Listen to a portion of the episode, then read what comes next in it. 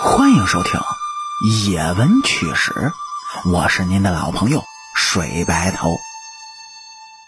说是最近的古装剧呢，可真的是侮辱大家伙的智商。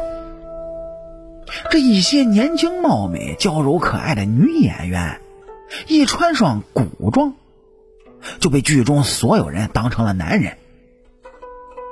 而在咱们长了眼睛的人来看呢，这怎么看她就是一个姑娘。哎，这类似的例子其实有很多，所以看剧的众多吃瓜群众觉得自己的智商简直被踩在地板上摩擦摩擦。那么说，古人真就这么瞎吗？一个女人女扮男装，时间长了总会被人看出来的吧？哎，但还真就有没被戳穿的例子，您就比如。北朝着替父从军的花木兰，和战友携手作战了十二年，直到回家换上衣服，才被识破了女儿身。在咱们现代人看来，这简直是一件不可思议的事儿。影视剧那都是瞎掰的，里面的女演员女扮男装，观众其实一眼就能看出来。但是花木兰女扮男装十二年，真的就没被人发现过吗？她是怎么做到的呢？哎，在野闻趣史，今天就来探讨一下这个问题。这理由呢，其实很好找。首先，咱们现代人判定男女的标准之一，那就是头发。说男人一般是不会留长头发的，但是在古代，男女其实都是长发。判定的标准也就是发髻的形状。男子到了二十岁时候就会束发，而女子到了十三岁的时候呢就已经及笄了。但头发的样式其实是可以改变的。如果男女梳成一样的发式，那么这个标准自然也就不成立了。头发没法判断，那咱们就看衣服吧。其实啊，古代和现代的衣着习惯有着很大的不同。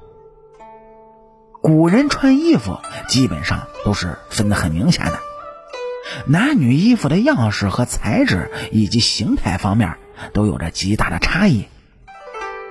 而且啊，根据古代的法律规定，什么人就应该穿什么衣服。封建时代衣服的形制甚至和你社会的地位有着直接的联系。如果你穿错了，哎，那就是犯法的事儿，那是要进监狱的。而现在就不一样了，男女服饰上的差异其实并不大，有很多运动服啊，甚至是男女同款的，即便女人穿男人的衣服，也不会有人觉得奇怪。所以，我们就能够理解。一般不会瞎穿衣服的古人，只要穿上特定性别的衣服，就表示他是特定性别的人。女扮男装的时候呢，自然也不会有人质疑了。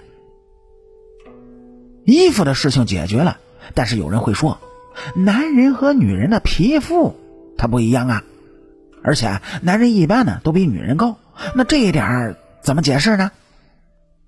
哎。那您就仔细的观察一下，身边是否有身材娇小又细皮嫩肉的男人。其实啊，在古代也有很多这样的男子。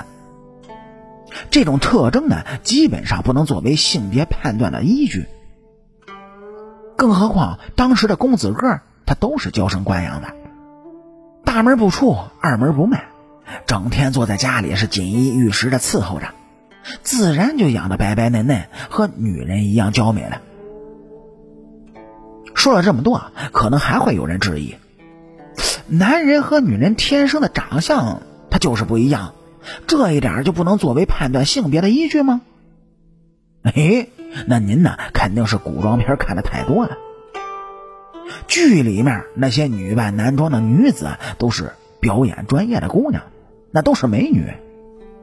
当然，女性特征是特别多，但是在古代，咱们也不乏长得像男人的女人。哎，您各位如果感兴趣，可以搜一下这种长相奇特的女人。那有的是，哎，长得奇特的女人，看上去却是男子。如果花木兰也长成这个样，那她在军营里生活个十几二十年不被认出来，其实啊，那也不是没可能的。好啦，感谢您各位在收听故事的同时呢，能够帮主播点赞、评论、转发和订阅，特别是订阅，伸出您各位富贵发财的小手，右上角订阅的小按钮点一下。这样，主播更新的速度才会越来越快。我是您的老朋友水白头，野闻趣事精彩，下期继续。